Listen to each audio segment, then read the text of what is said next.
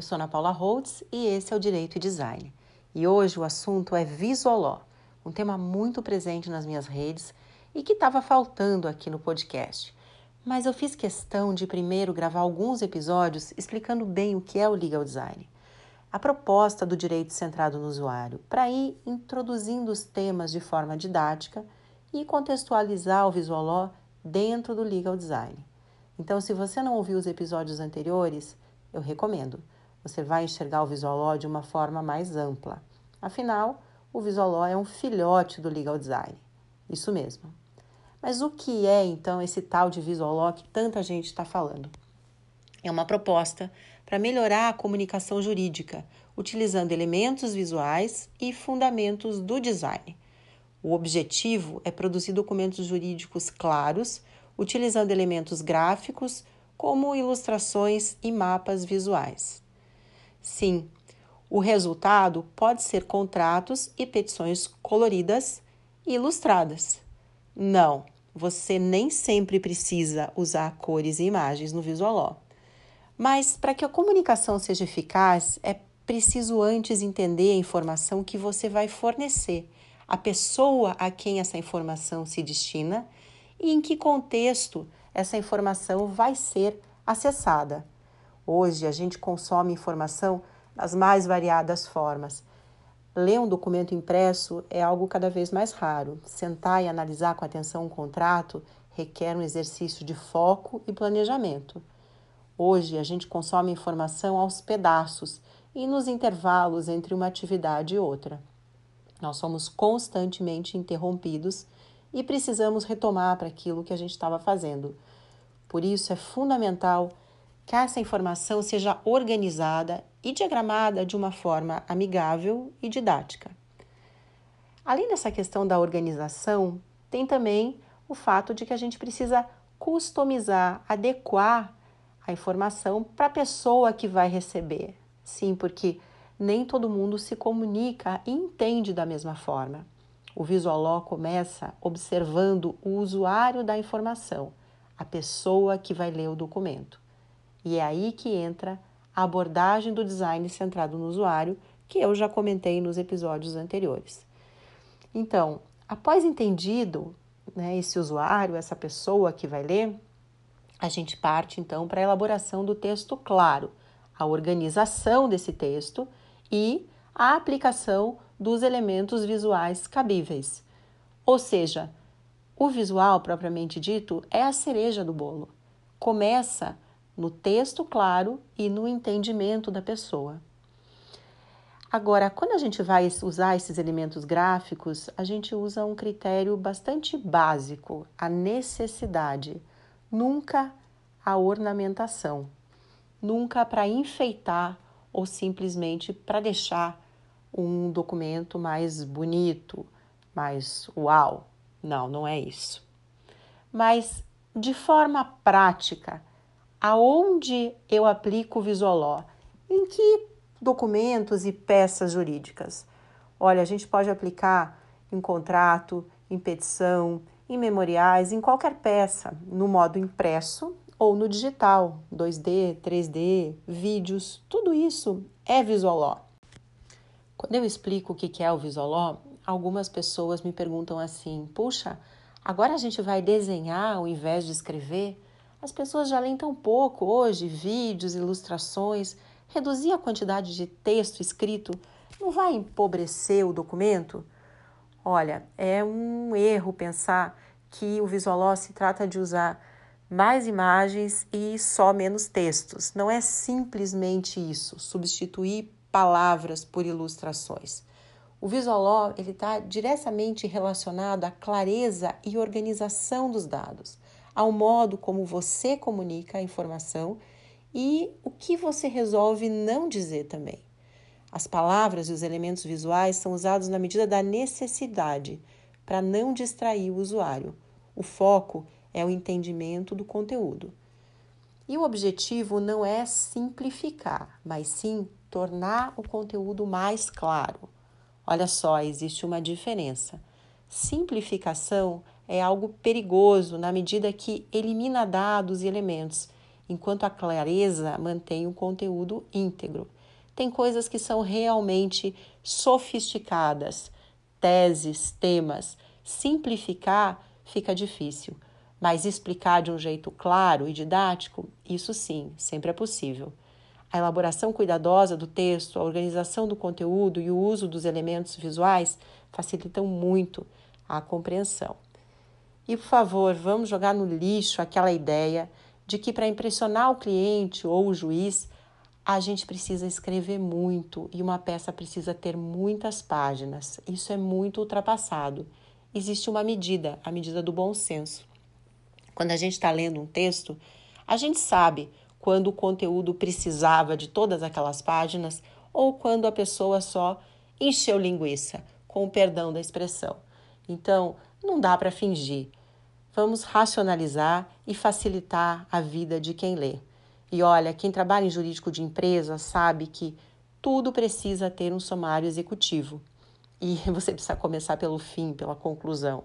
Experimenta entregar para o teu diretor financeiro um parecer jurídico de 20 páginas sem um sumário executivo. Então, para resumir, onde é que eu uso o Visual Eu posso usar em contratos, pareceres, petições, memoriais, arbitragens, programas de compliance, termos de privacidade. Está aí LGPD mandando que a gente informe claramente o que coletamos, como coletamos, como descartamos, enfim, há infinitas implicações. E você não precisa fazer uma peça inteira visual. Você aplica os elementos gráficos, os elementos visuais na medida da necessidade. Eu vou te dar um exemplo aqui. Numa ação rescisória, por exemplo, depois que se passaram 20 anos e muitos incidentes processuais, você pode usar uma linha do tempo para explicar tudo o que aconteceu, bem mais claro do que ficar falando e escrevendo fatos que se sucederam nesses anos em um monte de parágrafos. Né? Num programa de compliance, outro exemplo, fica bem mais interessante se a gente explorar as situações com vídeos e também gamificação. E falando em gamificação, não precisa ser só digital. Dependendo do público, você pode usar até jogos de tabuleiro. Isso mesmo. A Unicuritiba, a universidade, desenvolveu um jogo de tabuleiro para explicar processo eleitoral para adolescentes foi um trabalho conjunto entre os alunos do design e do direito. Tudo a ver com o contexto desses adolescentes. Em um contrato, você pode literalmente desenhar o fluxo de uma operação ou usar um gráfico para explicar algumas variáveis. É do jeito que a gente faz em reunião, às vezes, quando a gente está com o cliente entendendo como é que as coisas acontecem, você pode também colocar isso dentro do contrato. Eu sei que muita gente já faz isso, então se o elemento visual vai ajudar alguém a compreender a melhor informação, vamos usar. Uma outra coisa que me perguntam muito é o seguinte: o judiciário aceita peças assim? Isso pode, Ana? Usar ilustrações e cores, isso não vai deixar a informação infantil, o juiz não vai se sentir infantilizado, agredido, insultado se eu entregar uma peça colorida ou desenhada? Olha, eu já ouvi muitas vezes esse tipo de pergunta. Bom, vamos lá.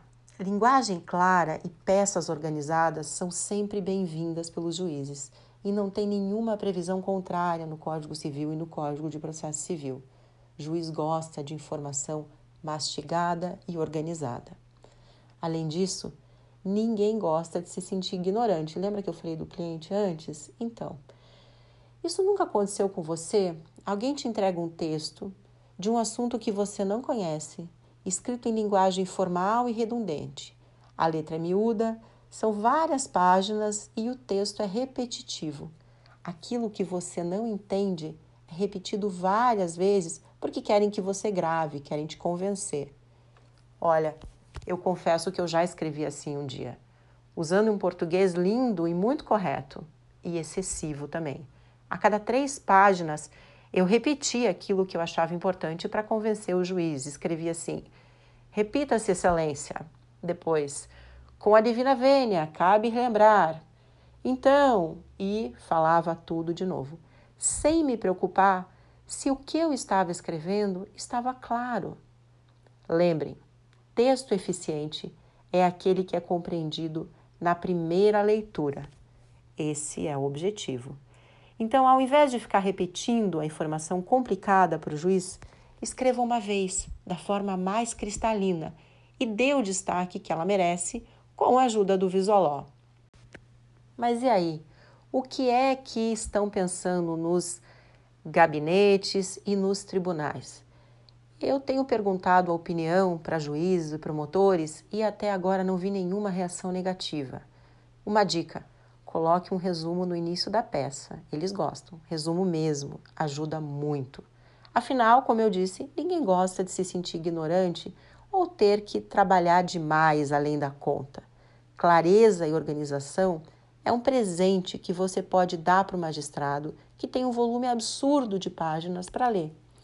Com relação às cores e ilustrações, eu recomendo moderação. Nesse momento inicial, a gente ainda está introduzindo o Visoló. É importante não exagerar. As cores devem ser usadas dentro da identidade visual do cliente e as convenções de design mesmo que tem para uso de cores. Mapas visuais e ilustrações na medida em que ajudem a compreender a informação nunca para chamar a atenção. Quando o elemento visual foi usado corretamente, ele nem é notado, ele desaparece, porque o que aparece é informação. Porém, quando não havia necessidade de uma cor, de uma ilustração, a informação some e o que salta aos olhos é aquele elemento. Então aqui vale mais uma vez a regra do bom senso, como tudo na vida. E em demandas sensíveis, em que envolve valores consideráveis, vale a pena certificar-se antes do perfil dos magistrados, ver a opinião, às vezes despachar para entender como é que isso será recebido. Todos os dias eu vejo novos exemplos de peças e documentos jurídicos que se propõem a usar o Visualó. Alguns não têm muito o propósito de melhorar a informação, mas muito de marketing, chamar atenção e uma certa ostentação. Isso me deixa um pouco preocupada, pois isso pode causar um pouco de aversão no mercado. O Visualó só funciona quando ele ajuda a melhorar o entendimento de quem lê. Do contrário, não é Visualó, é enfeite. E aí, melhor ficar no tradicional. Para resumir, eu deixo três palavras para vocês: moderação, contexto e foco no usuário. Conheça a pessoa para quem você vai entregar a informação entenda em que contexto ela vai ser lida e use os elementos visuais com moderação na medida da necessidade. E para encerrar esse episódio, eu quero dizer que eu acredito muito no poder da comunicação visual no direito, porque eu vejo resultados todos os dias, bons resultados. Eu faço projetos de consultoria e ministro cursos de visualó e treinamento em todo o Brasil. Então eu estou em contato com quem está usando isso e me conta quais são os resultados e a gente vê realmente a evolução de forma clara.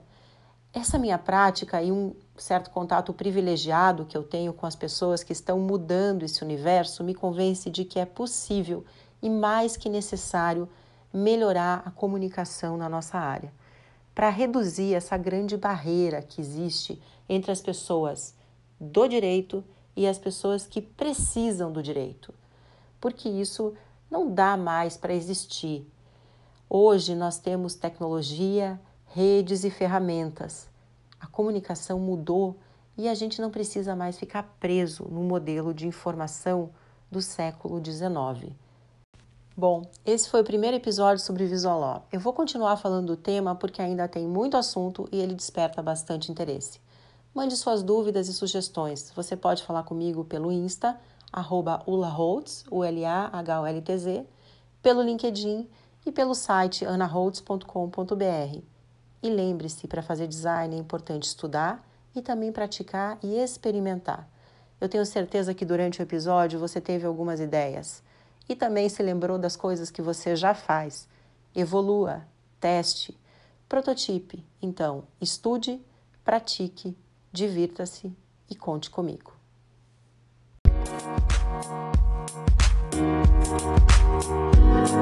Música